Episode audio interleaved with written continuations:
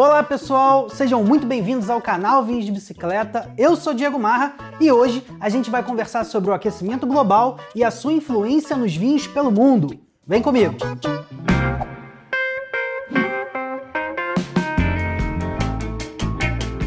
Galera, de um jeito resumido, pessoal, a nossa atmosfera sempre teve alguns gases que aprisionam a energia que vem do Sol dentro do nosso planeta, né? E isso faz com que se crie aqui uma estufa e é por isso que a Terra é quentinha e propícia à vida do jeito que a gente conhece hoje. Mas muitos cientistas, acadêmicos, eh, estudiosos concordam que a atividade humana nos últimos 150 anos tem despejado na nossa atmosfera uma quantidade gigante de gases do efeito estufa, né? metano, dióxido de carbono e outros similares, e a gente tem intensificado bastante o aumento das temperaturas a nível mundial, ou seja, a gente está vivendo o aquecimento global. Aquecimento global, pessoal, obviamente joga as temperaturas para cima, mas influencia o clima de uma maneira geral, né? E a gente sabe que o clima é um fator extremamente importante para o terroir do vinho, ou seja, para as características que um vinho ganha quando está sendo elaborado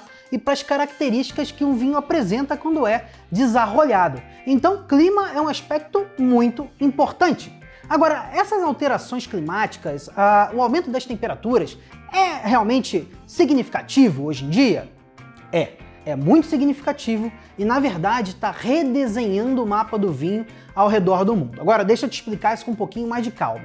Pessoal, o que amadurece a uva é energia solar, tá? Luz e calor, no verão e no começo do outono, beleza? E uma uva perfeitamente madura é meio caminho andado produtor fazer um grande vinho, fazer um vinho de qualidade. Agora, quando eu falo de uva perfeitamente madura, eu não estou falando daquela uva que fica esturricada no pé, debaixo de sol, amadurece demais. Não, não é isso, pessoal. Uma uva bem madura é uma uva que tem equilíbrio entre elementos. São muitos elementos, mas os principais: acidez e açúcar, tá? Então, quando o produtor percebe que a uva alcançou um bom ponto de maturação, ou seja, que ela tem equilíbrio entre acidez e açúcar, ele vai lá, faz a colheita e aí vai vinificar, beleza? E saber o momento correto de colher a uva não é tão fácil assim, tá? Depende de muito conhecimento, o produtor tem que ter, obviamente, e a tecnologia hoje em dia ajuda. Se o produtor errar para menos, ou seja, se ele colher uma uva verde, né, como qualquer fruta verde, a uva vai ser azeda, né, e vai ter pouco açúcar. Então pensa só no vinho que essa uva vai fazer.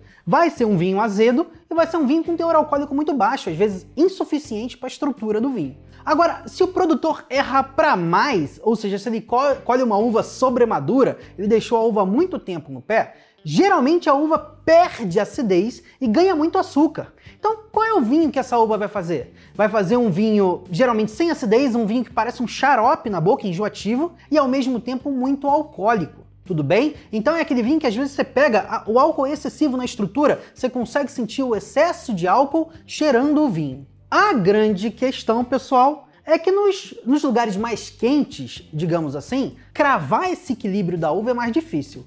Por quê? Porque a uva amadurece mais rápido, lugar quente tem mais energia disponível, né? Então o produtor tem que ficar atento no vinhedo, se ele demole, a uva perde acidez. Isso, aliás, já é um problema muito natural dos vinhos mais básicos de regiões muito quentes, né? Vou citar algumas aqui, ó.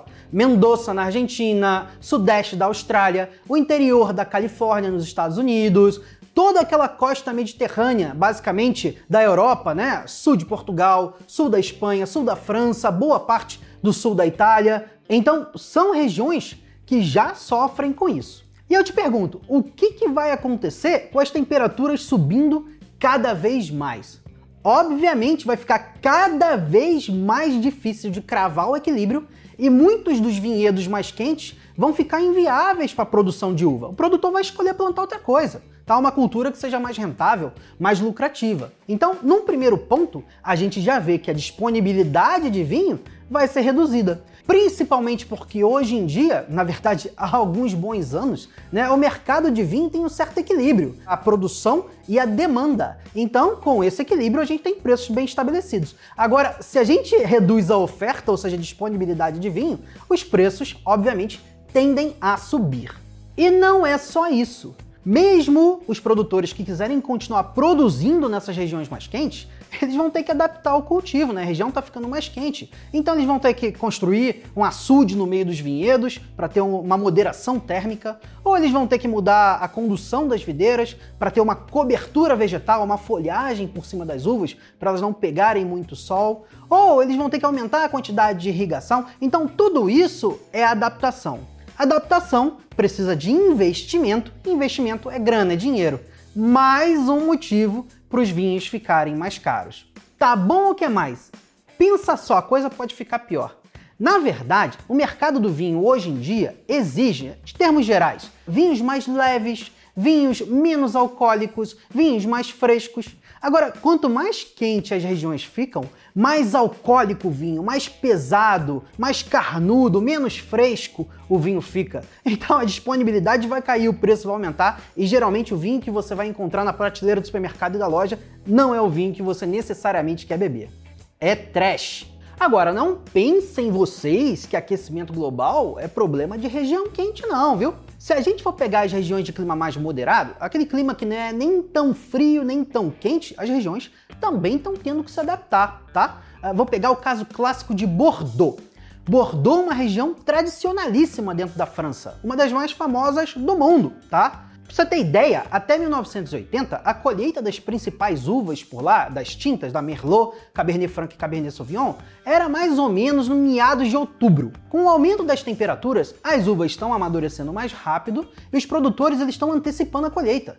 Atualmente, a colheita dessas mesmas uvas geralmente estão ali no, em meados de setembro, ou seja, é quase um mês de adiantamento em 40 anos. Isso é muito significativo. Por que nem sempre a uva amadurecer rápido é bom? Porque uma uva que amadurece rápido não tem tempo no vinhedo para despertar substâncias químicas que vão trazer complexidade aromática. Essa é uma característica dos grandes vinhos de Bordeaux. Uma uva com muito calor fica com taninos muito macios, perde acidez, eu já falei disso, né? Então, essa não é a característica de aspereza que geralmente gira em torno dos vinhos do velho mundo, tá? O produtor de Bordeaux tem medo que os vinhos comecem a ficar mais parecidos com os vinhos do Novo Mundo. Frutado, mais alcoólicos, mais pesados, com taninos macios, tá? Não que os vinhos do Novo Mundo sejam ruins, mas são estilos diferentes. As regiões tradicionais fizeram seus nomes porque são tradicionais, não porque mudam seus estilos de vinho, tudo bem? Então, para você ter ideia de como o problema é grande, em 2021, a Comissão Regional de Bordeaux autorizou o cultivo de outras uvas mais adaptadas ao calor. Dentre elas, a tinta Turiga Nacional e a Branca Alvarinho, que são duas castas portuguesas. Ainda é título experimental, tá? Mas eu quero que você entenda o seguinte: um francês tradicional, clássico, autorizar a uva portuguesa numa das regiões mais famosas da França. Se a gente for comparar, eu acho que é parecido com a situação de a gente ter um técnico argentino na seleção brasileira de futebol. Eu resumo em uma palavra: doloroso. Agora, pessoal, é bem verdade que algumas regiões que geralmente eram muito frias, né, e tinham problema para amadurecer as uvas, estão ficando mais propícias ao cultivo. Estão surgindo novas regiões, tá? Posso citar aqui algumas partes do Canadá, da Rússia, Inglaterra. A gente tem a Suécia, por exemplo, que é um país que não é conhecido por produzir vinhos, né? Mas a gente tem que pensar que novas regiões, para que se consolidem, elas precisam de tempo. A produção de vinhos não é de uma hora para outra. Então, as videiras precisam ser plantadas, a videira precisa amadurecer para fazer vinhos de qualidade, eles têm que ter infraestrutura, reconhecimento, então é uma coisa muito complexa. Nas próximas décadas, essas regiões novas não vão substituir as partes de vinhedos que estão sendo perdidos nos principais produtores. Em resumo, se o sul da Itália parar de produzir, não é a Suécia que vai cobrir o buraco. Você consegue entender esse problema? A disponibilidade de vinho vai continuar lá embaixo. E ó, outro problema sério é, que afeta principalmente lugares mais frios e lugares moderados são geadas tardias. O clima no mundo tem ficado maluco, né? Então, por exemplo, na Europa, a gente tem invernos mais quentes. O que, que acontece com a videira em invernos mais quentes? A brotação ela é antecipada para o final do inverno.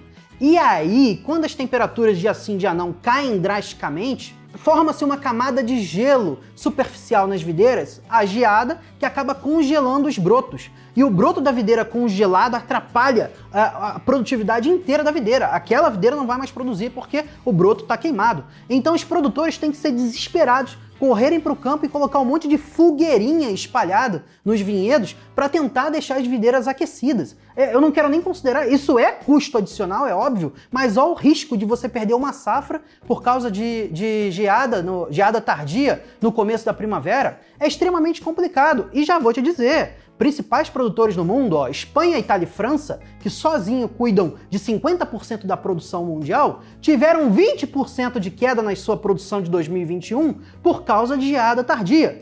Então, pessoal, preparem o bolso, porque 2022 o vinho vai ficar mais caro, beleza? Então, galera, eu queria deixar uma mensagem agora para reflexão. Eu sei que é um pouco clichê, mas a gente se preocupa com o mercado mundial de vinhos. Sim, mas nossos bisnetos, nossos tataranetos, talvez, se não conseguirem reverter a situação, eles podem ter que se preocupar com sobrevivência, com água potável para beber. Então o negócio é realmente sério. Beleza? Mas fica o meu grande abraço para você. Eu espero que você tenha gostado do conteúdo. Se gostou, deixe seu like, se inscreva no canal, obviamente. Dispare isso para todos os seus amigos e amigas que gostam de vinho também, porque isso divulga bastante nosso trabalho e ajuda demais. Grande abraço, saúde e até o próximo episódio.